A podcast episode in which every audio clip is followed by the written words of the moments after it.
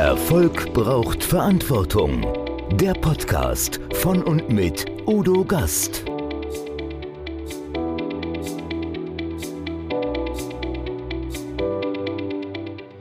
Podcast Folge 126. Dr. Dieter Kindermann. Wer einem Kind hilft, der hilft der ganzen Welt. Diese bemerkenswerte Aussage fand ich beim Kinderhilfswerk International Children Help e.V. Über dieses Kinderhilfswerk spreche ich mit dem Präsidenten, Dr. Dieter F. Kindermann. Überaus erstaunlich, was diese Organisation an internationaler Hilfeleistung auf die Beine stellt. Dr. Kindermann ist studierter Wirtschaftswissenschaftler mit ausgesprochen politischer Kompetenz. Viele Jahre war er Dozent an nationalen und internationalen Hochschulen, unter anderem in Usbekistan, Polen, Paraguay und der Ukraine. In Kasachstan vertrat er Deutschland neun Jahre als Honorarkonsul. Dort verlieh ihm die Abai Staatsuniversität die Ehrendoktorwürde. Wir sprechen auch über sein Engagement beim Bundesverband Deutscher Mittelstand und welche Prinzipien vernünftiger Wirtschaftspolitik Deutschland gerade jetzt braucht. Erfolg braucht Verantwortung. Noch mehr bedarf es kompetente Begleitung auf dem Weg zum Erfolg. Weise Unternehmer holen sich Rat von denen, die den Weg schon gegangen sind und die Abkürzungen kennen. Die Kontaktadresse von Udo Gast finden Sie direkt in den Show Notes. Herzlich willkommen wieder beim Gastredner, liebe Zuschauer, liebe Zuhörer. Erfolg braucht Verantwortung, Erfolg braucht aber auch Menschen, die etwas tun. Menschen, die einfach mal handeln und die sagen, wir kümmern uns. Und ich habe hier jemanden, der sich sehr gekümmert hat. Und ach, ich mag es gar nicht aufziehen. Ich sage erstmal herzlich willkommen, Dr. Dieter Kindermann. Sehr gern. Ich freue mich, dass wir zusammen sind, dass ich Gast sein darf bei Herrn Gast. Das ist doch wunderbar. Ja, natürlich. Und lieber Herr Kindermann, wenn ich, wenn ich Sie ankündige, also dann reicht die Zeit eigentlich nicht aus. Sie sind studierter Wirtschaftswissenschaftler, waren viele Jahre lang Gastdozent, Professor in verschiedenen nationalen und internationalen Hochschulen in Köln, in Ulm, in Kasachstan, in Usbekistan, Polen, Paraguay und der Ukraine.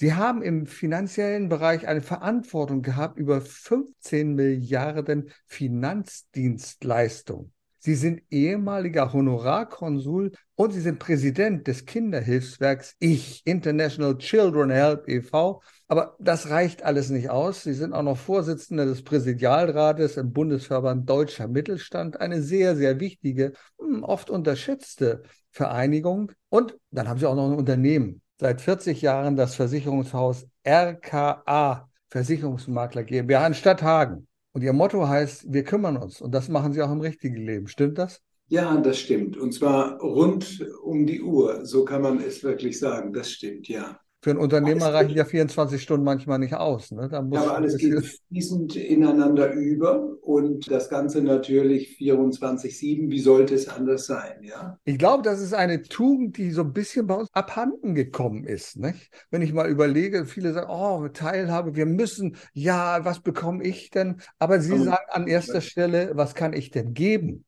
Vom Grunde her ist es ja so, komme ich ja noch aus einer Generation, wo man, ich glaube, da passen Sie auch rein, wo man sich gegenseitig hilft. Ich nehme mal so ein Beispiel. Wenn man früher stehen geblieben ist mit seinem Auto, dann war man vielleicht, wenn jemand stehen geblieben ist, der Fünfte, der angehalten hat und hat geholfen. Und das ist im Prinzip eine Situation, heute fährt man viele dran vorbei, ich nicht. Ich halte nach wie vor noch und Sie wahrscheinlich auch. Unbedingt. Ich bin es aus meiner Historie gewohnt. Ich habe mal, wir haben ja auch eine gemeinsame Verbindung. Sie betreuen den ASB dort, also den Arbeiter-Samariter-Bund. Ich habe dort mal gelernt, sozusagen im Zivildienst meinen Rettungssanitäter gemacht. Und deswegen weiß ich, es ist meine unbedingte Verpflichtung anzuhalten, meine Kenntnisse einzusetzen und Menschen zu helfen, die vielleicht in Not sind oder gar in Gefahr sind. Ich glaube, das ist das Entscheidende, dass wir uns gegenseitig die Hände reichen. Das ja. ist unsere Verpflichtung. Und gemeinsam sind wir auch stark. Dann kann man auch gemeinsam, kann man ja auch vieles erreichen. Und darum kann man auch sagen,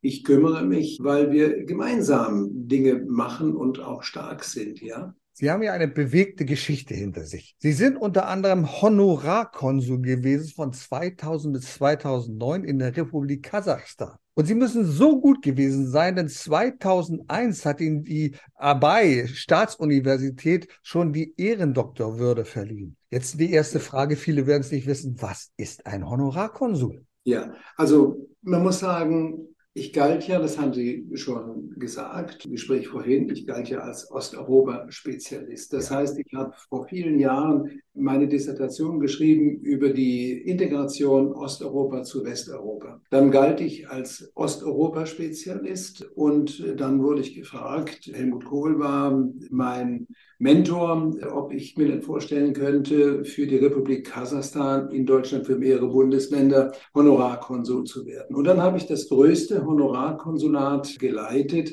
das überhaupt in Deutschland war. Das heißt also nicht mal die Russen hatten so viel. Wir hatten in Hannover, ich hatte mehrere Bundesländer, dreieinhalbtausend Visa im Monat. Das heißt, die Leute haben Schlange gestanden. Aber Honorarkonsul heißt Ehrenkonsul hat aber nach dem Wiener Übereinkommen die gleiche Funktion wie ein hauptberuflicher Konsul und die Konsularbeamten waren mir unterstellt. Also ich war der Chef des Konsulats. So ist das nun. Man muss das Land kennen, ein Land kennen. Man kann sich auch nicht bewerben, um Honorarkonsul zu werden. Das können Sie auch nicht kaufen. Der Weyer hat zwar mal solche Dinge gemacht, aber das geht nicht, sondern es läuft über eine Empfehlung und über die Empfehlung. Und das Gastgeberland ist das Land, das Entsendeland, das quasi beim Auswärtigen Amt in Deutschland dann wiederum fragt, ob es genehm ist und dann kommt Industrie- und Handelskammer und dies und das und alles drum und dran und dann müssen die Ministerpräsidenten des jeweiligen Landes, ich hatte ja vier Länder, zustimmen und, und, und und dann kommt irgendwann das Exequatur und damit sind sie dann sozusagen im diplomatischen Bereich als Ehrenkonsul. So ist das gewesen.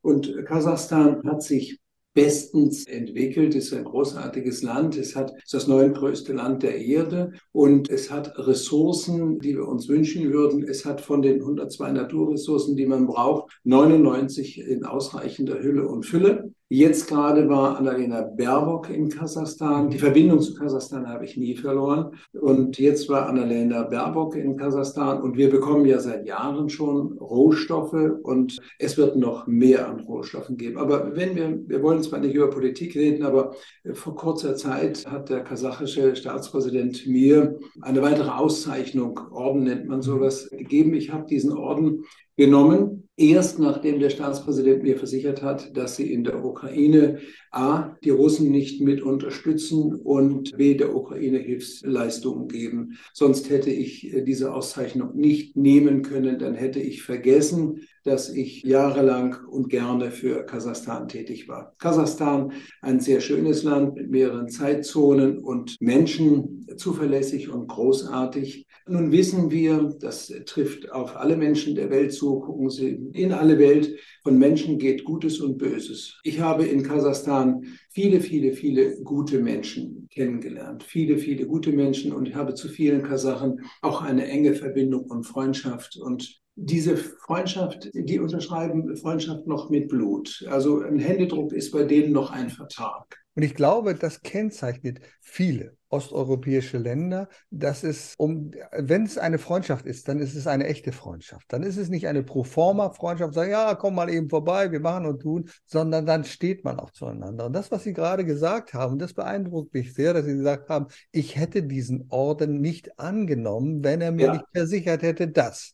Und das ja. heißt, ein weiterer wichtiger Punkt, das heißt nicht nur Verantwortung übernehmen, sondern Haltung zeigen. Und Haltung ja. zeigen heißt auch gegenüber der Öffentlichkeit dazu stehen, welche Grundprinzipien habe ich. Und eines dieser Grundprinzipien ist bei Ihnen offensichtlich, dass Sie sagen, okay, nur wenn es da gerecht zugeht, dann mache ich das, dann nehme ich auch diese Anerkennung an. Anders kann es nicht sein. Aufrecht durch die Wache, würden wir sagen. Ja, das ist richtig wir wollen nicht über Politik reden, aber dennoch will ich mal ganz kurz äh, fragen, wie schätzen Sie im Moment unsere Beziehung im Allgemeinen zu den osteuropäischen Ländern ein? Geht da noch was? Sind wir alle jetzt ein bisschen zurückhaltend geworden, wenn wir sagen, na Mensch, die Russen, die spielen da außerhalb der guten Regeln. Glauben Sie, da kann sich doch wieder einiges normalisieren und besser werden? Das will ich natürlich sehr hoffen. Also beispielsweise bei der Diskussion, man möge Putin, man möchte Putin nicht das Gesicht nehmen. Da darf ich Ihnen sagen, Hitler hat auch keiner gefragt, ob man ihm das Gesicht nehmen kann.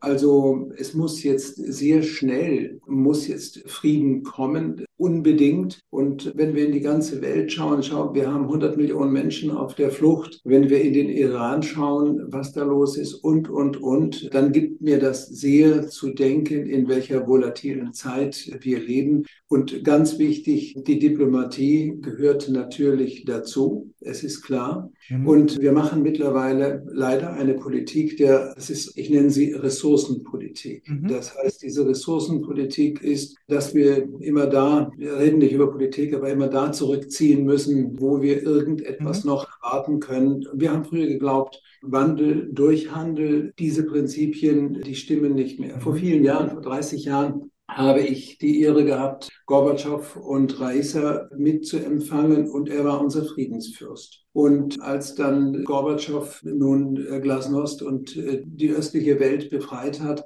waren wir alle sehr glücklich. So. Und als dann beispielsweise der Vorgänger von Putin und Putin schon in den Ländern angefangen hat, sein Unwesen zu treiben, haben wir uns so sehr darum nicht gekümmert. Ich glaube, weil die keine Ressourcen hatten, in Anführungsstrichen. Das klingt zwar alles hochpolitisch, aber äh, ich habe den Eindruck, dass die Abhängigkeit von Ressourcen uns manchmal in vielen Bereichen viel zu geschmeidig macht, auch in der Wirtschaft. Es ist klar, wer will schon leiden. Aber als wir Kinder waren, da haben wir in einem Zimmer gesessen, in dem geheizt wurde im Winter. Und als ich Kind war, wurde im Backofen wurden Backsteine aufgewärmt, die wurden in Zeitungspapier eingepackt und das war unsere Wärmflasche im Bett. Also wir sind, was das Ressourcenthema betrifft, weit über Rot gefahren. Es kommt auch noch ein Thema, das ist, lieber Gast, vor 30 Jahren habe ich schon und Sie auch im Fernsehen gesehen, es ist fünf vor zwölf. Ja,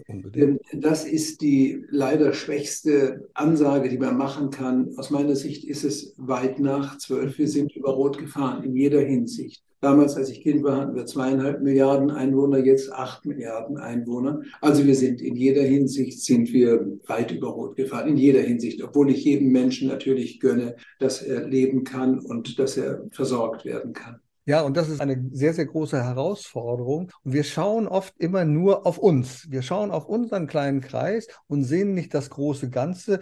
Wir sind ja ein Teil des großen Ganzen und es fällt uns so schwer, wenn unsere eigene Bequemlichkeit nicht in Frage steht. Dann sagen wir, ach, was sollen wir uns darum kümmern? Was sollen wir uns um andere kümmern? Ja, das ist aber schlimm. Und wenn ich mir jetzt vorstelle, dass Menschen bei bitterer Kälte, ohne ja. Strom, ohne Licht, ohne Wasser überleben müssen, Angst haben müssen, dass sie morgen nicht mehr leben, weil sie erschossen werden, weil eine Granate einschlägt, dann gibt mir das sehr zu denken und ich frage mich, wo ist die allgemeine Verantwortung? Wir müssen da, glaube ich, wirklich etwas tun und zusammenzustehen. Und ja. das fällt uns manchmal sehr schwer, weil wir sagen, ach, na ja, aber es geht doch um unseren Wohlstand, was sollen wir uns um andere kümmern? Ich glaube, die Menschheit kann nur überleben, wenn wir uns um andere kümmern. So sehe ich das jedenfalls. Das sehe ich ganz genauso. Ich bin ja auch Verfechter, dass ich sage, wir brauchen Zuwanderung. Ja. Und wenn wir mal zurückgehen, 1964 habe ich die ersten Türken abgeholt, die bei uns gearbeitet haben. Und unsere Väter, lieber Herr Gast, waren damals entweder in Gefangenschaft tot oder sie kamen zurück und waren schwer traumatisiert. Das heißt, ohne die Ausländer beispielsweise, die Zuwanderer, wären wir gar nicht Weltmarktführer geworden. Das haben wir ja nur dadurch geschaffen, mhm. dass andere geschafft, dass andere uns geholfen haben, die Maschinen zu bedienen. Damit einher geht natürlich der Verbrauch der Ressourcen etc. pp. und so weiter, ja. Also es ist eine Kette, die wir dort, ein Fließband, was wir in Gang gebracht haben. Die Geschwindigkeit ist gewaltig. Und wir sehen, wenn nur ein einziges Schiff quer steht, dann haben wir schon ein Versorgungsproblem. So abhängig sind wir voneinander. Das ist richtig. Und jeder denkt nur, ich, ich, ich. Auch Sie denken nur, ich, ich, ich, aber mit einem ganz anderen Hintergrund. Denn die ja. Organisation, dessen Präsident Sie sind, heißt auch ich. Ja. Ich. Die, International Children's Help e.V. Ja.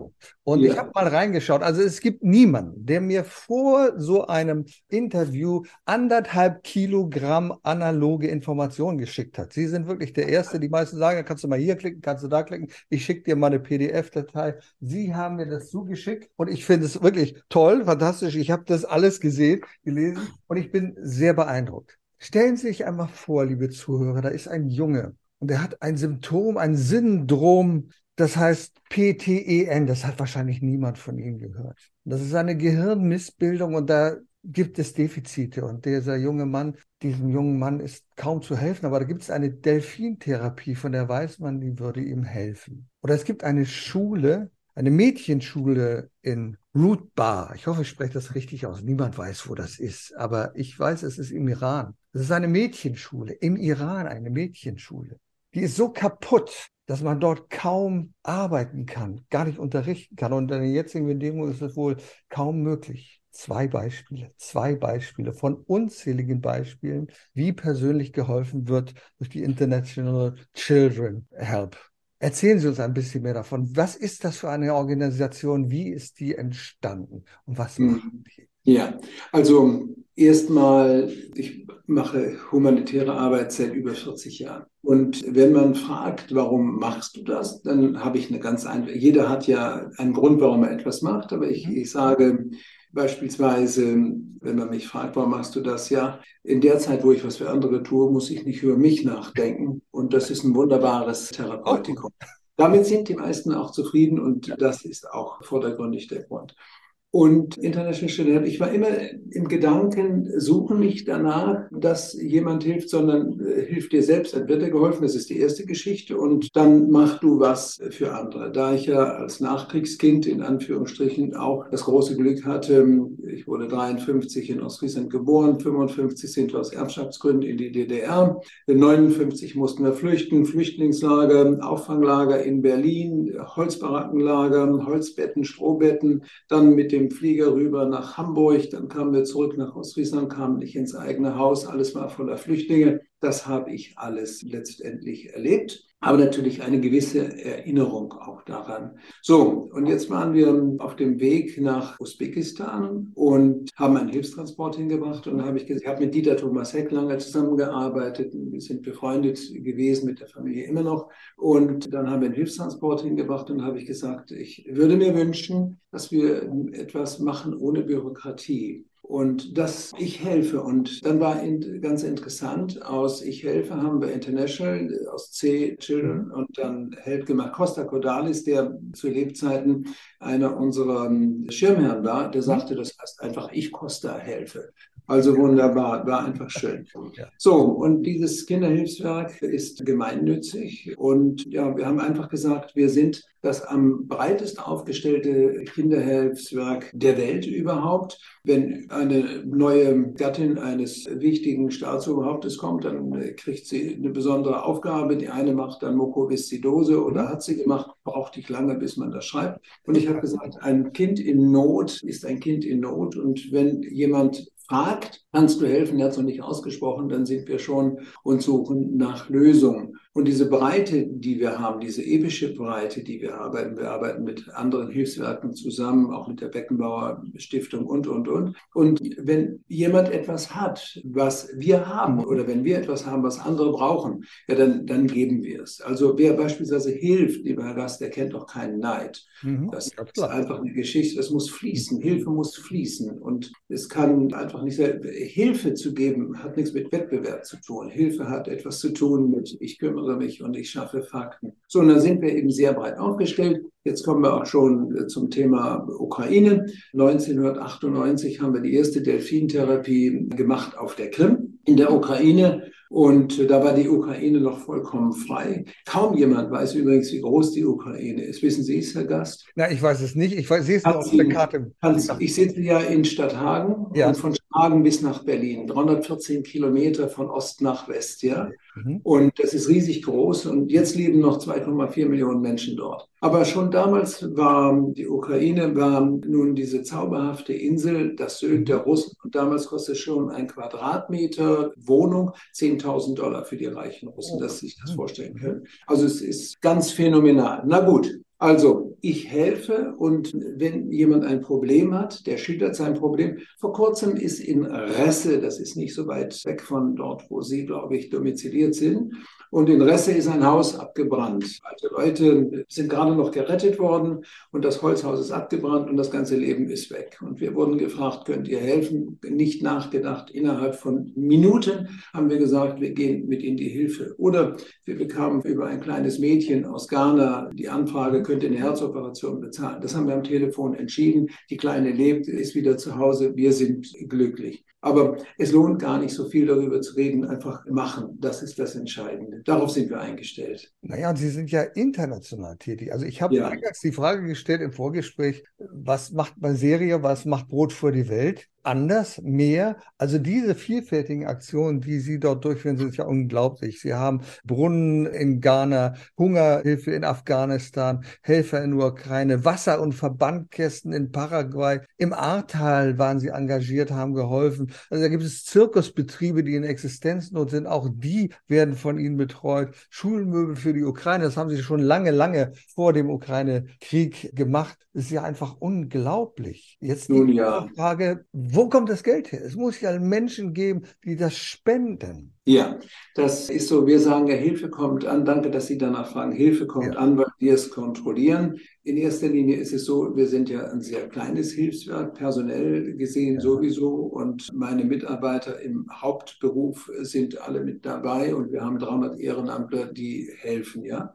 Wir bitten um Spenden nochmal. Wir sind ein sehr kleines Kinderhilfswerk. Wir schaffen vielleicht 400, 450.000 Euro an Geldspenden, mhm. aber ein Vielfaches an Sachspenden. Und die mhm. Sachspenden kommen her, ob Krankenhäuser aufgelöst werden. Wird hier ein mhm. Krankenhaus aufgelöst, ja. dann weiß man nicht, wohin mit den Betten oder Schulmöbel. Und das alles kommt zu uns und wir wissen, wo es hinkommt. Wir brauchen Gelder für Transporte, dies, das, jenes und so weiter. Ja, das ist ja unglaublich. Und es sind, sind es viele Privatmenschen oder sind das eher Unternehmer, die sich da engagieren? Sowohl auch als auch. Das mhm. Schöne ist, wer mit uns zusammenkommt und sich über unsere Arbeit informiert, der hat eine Riesenchance. Wir haben eine Riesenchance. Er lernt uns kennen und er kommt modular äh, mhm. zu uns. Er dockt sich an und kann seine Hilfe ganz direkt auf das Hilfsprojekt, was ihm am Herzen liegt, auch mhm. transportieren. Ja? Und wir haben wenig Bürokratie. Das heißt, diese wenig, wir müssen Dinge prüfen, weil wir ja natürlich eine richtige Organisation sind. Aber wir haben wenig Bürokratie, wir entscheiden sehr schnell. Und der Unterschied zu anderen Hilfswerken, und die sind alle wesentlich und alle wichtig, der Unterschied zu anderen Hilfswerken ist, dass wir nicht spezialisiert sind für Brot für die Welt oder für Ausbildung oder für dies oder das. Nein, wir haben eine Mitarbeiterin, die ist jetzt gerade im Nepal, mhm. mhm. so von Indien jetzt rüber nach Nepal. Also wir sind so vielfältig ja. aufgestellt, breiter glaube ich, funktioniert es nicht. Käme aber jetzt wieder was Neues, würden wir darüber nachdenken und würden wahrscheinlich auch das machen. Jetzt haben wir sozusagen über Mittelverwendung gesprochen. Hm. Jetzt lassen Sie uns mal über Mittelherkunft sprechen. Ja. Das ist ja so nur, wenn ich etwas ansammle, wenn ich ein Vermögen ansammle, wenn ich Ressourcen habe, kann ich auch davon geben. Und Sie ja. sind auch noch Vorsitzender des Präsidialrates des Bundesverbandes Deutscher Mittelstand. Vielleicht ist das vielen gar nicht so bewusst, der deutsche Mittelstand. 99,3 Prozent aller Unternehmen gehören dem sogenannten deutschen Mittelstand an. 33 Prozent aller Umsätze von Unternehmen werden dort tätig. 60 Prozent der Nettowertschöpfung. Wir ja. haben 19, im Jahr 2020 19 Millionen Beschäftigte gehabt, 54 Prozent aller abhängig Beschäftigten im Mittelstand und 71 Prozent der Auszubildenden werden in Betrieben des Mittelstandes ausgebildet. Das heißt, eine enorme Bedeutung. Erzählen Sie uns ein bisschen von dem Bundesverband Deutscher Mittelstand. Ich bin mit dem Bundesverband schon seit 1975 verbunden und vor vielen Jahren war ich auch Bundesgeschäftsführer des Versorgungswerkes Union Freier Berufe, Union Mittelständische Unternehmen. Ich habe in München meinen Dienstsitz gehabt und jetzt hat der Bundesverband kein Versorgungswerk mehr. Das braucht es in der Form nicht. Es gibt das Versorgungswerk für Steuerberater, dies, das, jenes. Das ist in einzelnen Bereichen. Aber wir sind mit 34.000 Unternehmen in Deutschland eben auf der Unternehmerseite verbunden, Mitgliedsseite verbunden und wir stehen mit Rat und Tat sozusagen zur Verfügung. Aber wer ist Mittelstand? Das kann auch ein Unternehmen mit 10.000 Mitarbeitern mhm. sein. Viele familiengeführte Unternehmen sind dabei. Es ist der kleine, es ist der mittlere, es ist der große, wenn jemand 10.000 Mitarbeiter hat. Herrgott Zeiten bei der Situation, die man heute mit KI machen kann, sind 10.000 Mitarbeiter natürlich unter Umständen. Wir haben sehr viele Weltmarktführer sogar mhm. in Deutschland, wenn man das überlegt. Also Hidden Champions manchmal, muss man sagen. Ähm, wenn man überlegt, was, es wird immer so, äh, unsere Wirtschaft wird teilweise kaputt geredet. Und ich denke, das ist nicht der Fall. Wir haben viel zu bieten immer noch. Und ich bin froh und dankbar, wenn Sie bei manchen Unternehmen erleben, dass die einmal verkauft werden, das erste Mal verkauft werden, das zweite Mal verkauft werden, das dritte Mal verkauft werden, das vierte Mal verkauft werden. Wir haben doch eine ganze Menge Unternehmer, Unternehmen, die in der dritten, vierten, fünften mhm. Generation immer noch stabil halten. Manchmal ist es ein Kampf, es geht rauf und runter, aber der Mittelstand ist nach wie vor die verlässliche, auch das, was die Gewerbesteuer betrifft, die verlässliche Bank, die die Bundesrepublik Deutschland besitzt, in jeder Hinsicht. Verlässlichkeit, Zuverlässigkeit, alles drum und dran, gute Betriebsführung. Die Märkte werden härter, aber ich bin sehr glücklich, dass der Mittelstand immer noch absolut lebt und es immer noch junge Leute gibt, die nachwachsen in den Betrieben. Das brauchen wir auch. Also die Baumwollfelder im Prinzip müssen ersetzt werden durch Leute mit dunklen Haaren, ja. Ja, ja, ja. Ich meine, es sind ja vornehmlich die Eigentümer, Eigentümerinnen geführten Unternehmen, um die es da geht. Und ja. die Verlockungen sind schon sehr groß. Wenn die große Industrie ankommt und da Beträge bietet. Ich weiß, ich habe mich da mal mit Albert Darboven drüber unterhalten, also den ah, ja. so der Kaffeekönner sagt, Herr Gast, Sie glauben gar nicht, wie viele Angebote ich schon bekommen habe. Aber bis jetzt konnte ich standhalten. Und das finde ich doch bemerkenswert, wenn ja. da immer noch die Moral daher äh, sagt, also ich stehe dahinter, Rossmann ja ähnlich, der gesagt hat, nee, das machen wir und das geben wir nicht an große Konzerne ab. Das ist schon sehr, sehr wichtig. Sie fragt, darf ich Ihnen sagen, Sie fragten ja vorhin, wer bespendet euch? Beispielsweise ja. Dirk Rossmann auch. Also ist auch mhm. einer unserer Förderer, worüber ich sehr, sehr dankbar bin. Und das darf ich Ihnen auch sagen. Wir, ich habe ja einen Betrieb, der heißt das Versicherungshaus. Mhm. Und wir kriegen jede Woche, bekommen wir ein irgendeinen Brief von jemand, der kaufen möchte. Ja. Äh, der Kaufmarkt, äh, der, ja, der Kaufmarkt eben ist wirklich da. Es ist ja. Geld unterwegs aus aller Welt ja. und mhm. man möchte kaufen. Und die Qualität Made in Germany, das ist immer noch ein gesuchtes Thema.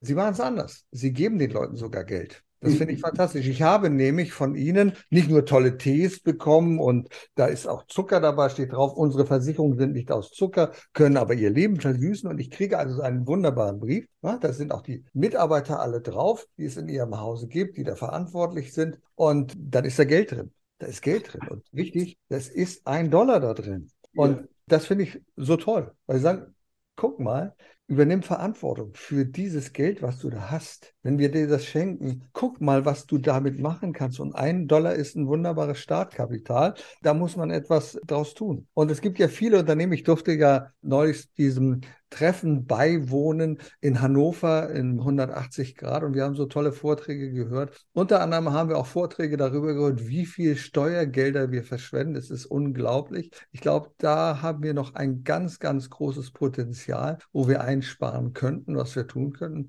Und Ihr Verband hat sogar ein AKW oder ein AKW, nämlich ein Arbeitskreis Wirtschaft. Wirtschaft, ja. Und der hat gesagt, pass mal auf, Politiker, manche, wir haben, sehen es an dem aktuellen Skandal dort in Brüssel, die machen die Taschen auf. Und wenn man die Tasche aufmacht, dann gibt es etwas, was man reinstecken kann. Und das sieht so aus, ich finde das ganz toll. Das ist vom, das heißt Zeit für praktische Vernunft des Mittelstandes. Das sind 15 Thesen, will ich mal sagen, da drin. Was ist denn eine vernünftige Politik im Mittelstand? Dieser Arbeitskreis Wirtschaft, der ist in Ihrem Bundesverband entstanden mit vielen Experten, die da drin sind, richtig? Ja, also schnell der Reihe nach. Dieser Dollar, den wir ja zehntausendfach an unsere Mandanten verschickt haben, an unsere ja. Kunden verschickt haben, ist ein Glücksbringer. So haben wir es verstanden. Und äh, war ganz niedlich, dass neulich einer anrief und sagt, Mensch, die habt ihr gut gemacht. Ich habe gesagt, nee, nee, nee, die sind wirklich echt. so, so. Das ist einfach der Gedanke, wir wollen also in, diesen, in dieser Zeit eben auch als Symbol einen Glücksbringer bringen. So, nun unter uns, auch diesen Dollar setzen wir steuerlich ab. so.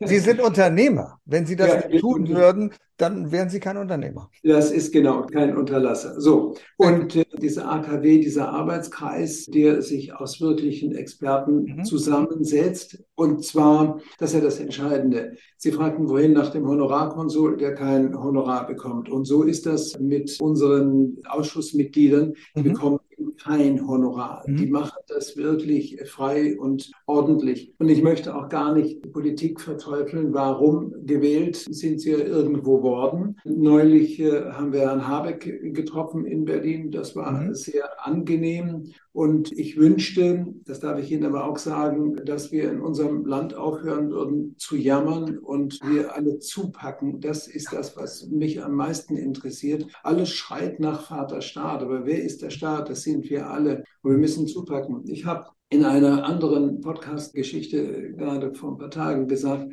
mir ist etwas Seltsames passiert. Auf der Straße heute, mir ist ganz etwas, was kann das sein? Ja, ich habe zwei Autos, also viele Autos gesehen, aber zwei Autos gesehen, einen großen LKW und einen Wagen von einem Handwerker. Und auf diesen beiden Autos stand kein Schild drauf, Mitarbeiter gesucht. Ich habe direkt gestaunt. Das heißt, ich frage mich, das war so mein Joke. Ich frage mich, wo sind die alle? Das heißt also, unsere Gesellschaft hat sich natürlich ein Stück weit verändert. Und ich wünschte mir, dass Besinnung reinkäme. Wir haben einige wirklich gute Leute, die haben wir sowohl in der Politik. Ich möchte diesen Job jetzt nicht machen, auch nicht als Kanzler. Ich gehöre zu keiner Partei, damit das auch klar ist. Für mich ist bei den gemäßigten Parteien guter Politiker ein guter und schlechter ein schlechter. Und das darf ich auch sagen, Herr Gast, für mich Menschen sind zuständig für Gutes und für Böses. Und das ulkigerweise, ich kenne Finanzbeamte, die das Finanzamt betrügen, ich kenne Kinderärzte, die mit Kindern schlecht umgehen. Alles ist irgendwie im Menschen drin, gut und böse. Mhm, mhm. und konzentrieren wir uns auf die Guten und konzentrieren wir uns vor allen Dingen auf die,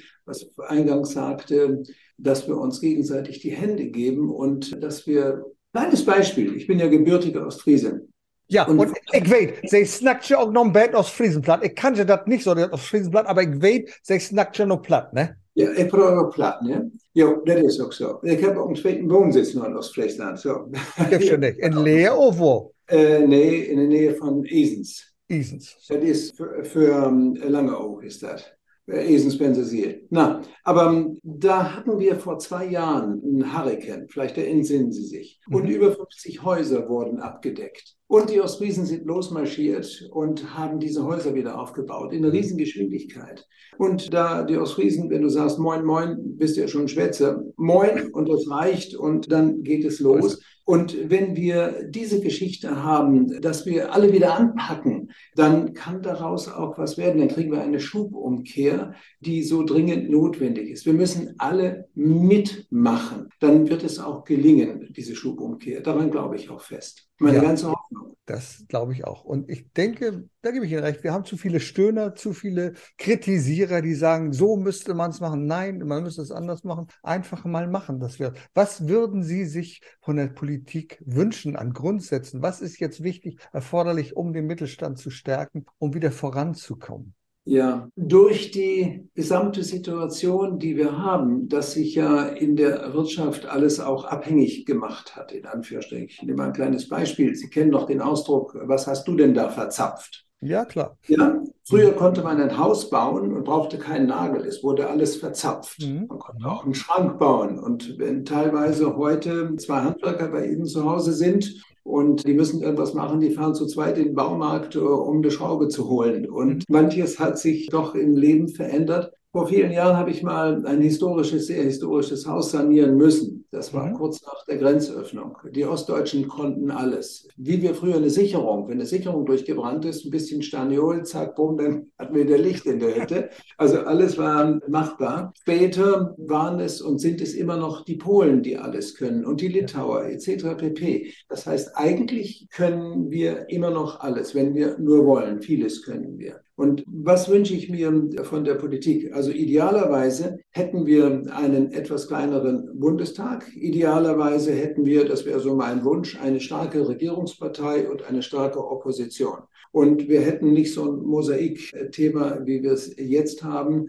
Und was brauchen wir? Wir brauchen Entscheidungen. Und diese Entscheidungen, die dann eben auch gelebt werden. Und dadurch, dass wir 16 Bundesländer haben, bis dann eine Entscheidung irgendwie tatsächlich irgendwie, und wenn ich dann höre, Richtlinienkompetenz muss angewandt werden, denke ich, Donnerwetter, wo ist denn da noch Zusammenhalt? Auch noch ein Problem, was ich sehe in der Politik, es fängt ja schon kommunal an. Das heißt, wenn wir in unserer Firma etwas besprechen, dann muss das bei uns bleiben. Wenn ein Bürgermeister in seiner Sitzung, selbst in der Kleinstadt, etwas bespricht, ist schon irgendeiner und tickert das an die Presse und dann mhm. werden Nachrichten nach draußen gebracht, die eigentlich noch gar nicht nach draußen gehören. Es werden Diskussionen, jeder, viele regen sich auf. Auch ein Beispiel. Irgendwann sagt mal eine zu mir, eine Frau, ja, das mit den Ausländern, das finde ich ja grauenhaft, alles von eurem Steuergeld. Dann gucke ich sie an und sage, ja, aber du arbeitest doch gar nicht, du zahlst doch gar keine Steuern. Also viele regen sich auf über etwas, was gar nicht ihre Kernkompetenz äh, sein sollte.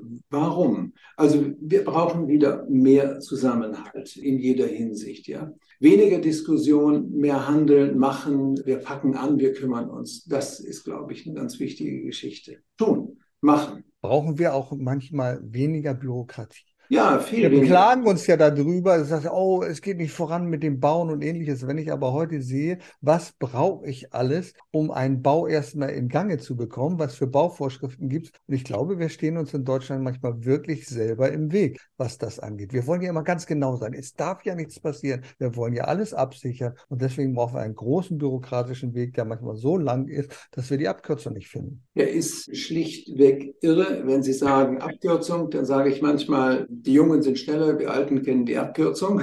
Das ist der Vorteil. Das gilt aber nicht auf vielen Ämtern leider, das Zuständigkeitsthema. Aber es gibt natürlich Ämter, die schneller reagieren. Also wenn Sie früher vom Finanzamt einen Brief bekommen haben, hatten Sie vier Wochen Zeit, den zu antworten. Die schreiben Ihnen heute E-Mails und erwarten, dass Sie per E-Mail antworten. Umgekehrt, wenn Sie eine Frage haben, kann es natürlich schon länger dauern. Das mhm. ist klar. ist die Frage, wer Ihnen wo schreibt. Also wenn die Behörde Ihnen schreibt, dann erwarten die nach einem halben Jahr Wartezeit, dass Sie innerhalb von Minuten mit der Lösung kommen. Da muss sich natürlich etwas ändern. Es gibt Gemeinden, da läuft es ganz großartig fertig und es mhm. gibt welche, da funktioniert. Aber es ist wie in jeder anderen Firma auch, glaube ich. Ja, und wir haben noch ein spezielles Thema in Ihrer Versicherung. Ich habe das gesehen. Da gibt es etwas vom Versicherungshaus, etwas, wo wir ja wirklich sehr vorsichtig sein müssen. Sie kümmern sich, Sie kümmern sich auch um Cyberrisiken. Ich ja, glaube, das ist etwas, eine der großen Herausforderungen für viele Unternehmen auch. Jetzt angesichts der Konfrontation zwischen Ost und West, will ich mal sagen, ist natürlich auch die Anzahl der Attacken, die auf Unternehmen ausgeführt werden,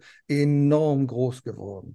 Kann man sich wirklich dagegen schützen oder kann man sich nur versichern dagegen? Ja, im Wesentlichen können Sie sich nur dagegen versichern. Das Thema ist ja, wenn Sie in Ihrem Betrieb jemand haben, der vielleicht nur Praktikant ist, mhm. der spielt aus dem Nachbarhaus in Ihre Firma rein, so dicht. Ich habe selbst bei EDV-Unternehmen erlebt, dass die gehackt wurden oder selbst Versicherungsunternehmen sind gehackt worden und selbst die IHK ist gehackt worden und die haben Cyber-Datenexperten bis zum geht nicht mehr ich glaube, das ist ungefähr wie Autofahren. Wer mir zusichert, äh, dass er unfallfrei von hier nach München kommt, der hat wirklich eine gute Prognose, kann er ja haben. Aber Sie wissen ja nicht, fahren Sie auf, äh, fährt Ihnen jemand auf, etc. pp. Mhm. Man kann nur hoffen, dass man als Firma unfallfrei wie beim Autofahren durchkommt. Also hundertprozentigen Schutz gegen Cyber gibt es einfach nicht, weil so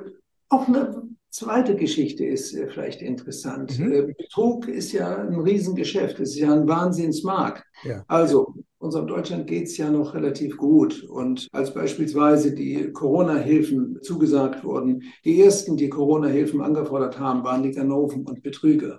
Das heißt, also das ist, die, die sind ein Stück schneller als alle anderen. Und das Thema, wenn Sie das ist jetzt gerade bei Conti passiert. 50 Millionen wurden dort aufgerufen, um Conti nicht lahmzulegen. Ja? Und was ist das für ein Konzern, Conti, und welche Sicherheiten sind da in der Scheffler-Gruppe etc. pp. Also wenn selbst Versicherungsgesellschaften gehackt werden, die ja nun auf Sicherheit äh, hoch drei sind, ja, schützen kann sich, glaube ich, niemand hundertprozentig. Es funktioniert nicht. Aber versichern kann man sich dagegen. Das ist ja das Entscheidende. Das geht ja, die Versicherung geht ja bis hin zur Forensik. Das heißt, dass also wirklich geprüft wird, woher kommt das Ganze. Das kann sein, dass es der Nachbarlümmel von nebenan ist, der sie hackt es kann aber auch sein, dass das aus dem Osten oder aus der Türkei oder aus Ghana oder sonst wo kommt. Also Betrüger äh, arbeiten ulkigerweise international. Das gibt keine, keine Grenzen. Da gibt es Zusammenarbeit. Ja, da gibt es.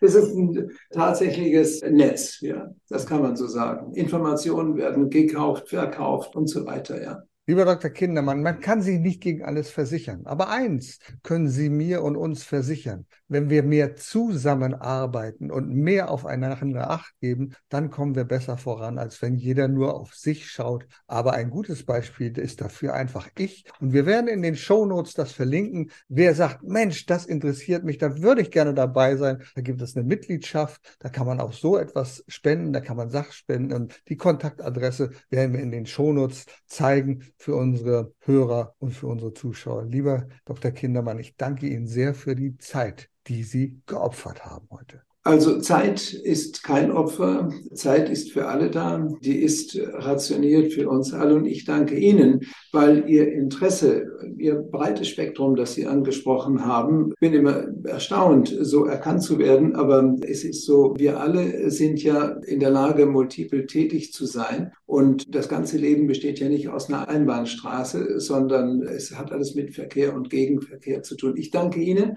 wünsche Ihnen und allen Zuschauern frohe Weihnachten und Segen. Und 2023 möge ein gutes Jahr sein. Das Einzige, was vor uns liegt, ist nämlich die Zukunft. Wir haben nichts anderes als die Zukunft, die vor uns liegt. Und die liegt auch in den Händen unserer Kinder, die wir beschützen müssen. Alles Liebe. Vielen Dank, lieber Herr Gast. Es war mir ein großes Vergnügen. Bessere Schlussworte hätte es nicht geben können. Vielen Dank. Erfolg braucht Verantwortung. Der Podcast von und mit Udo Gast. Sie brauchen einen echten Mutmacher und erfahrenen Business Coach, der mithilft, Ihr Unternehmen sicher und wirksam nach vorne zu bringen? Und das auch in Krisenzeiten? Dann schreiben Sie jetzt an Udo Gast. Aktuell gibt es noch einen freien Platz. Die Kontaktdaten finden Sie in den Show Notes.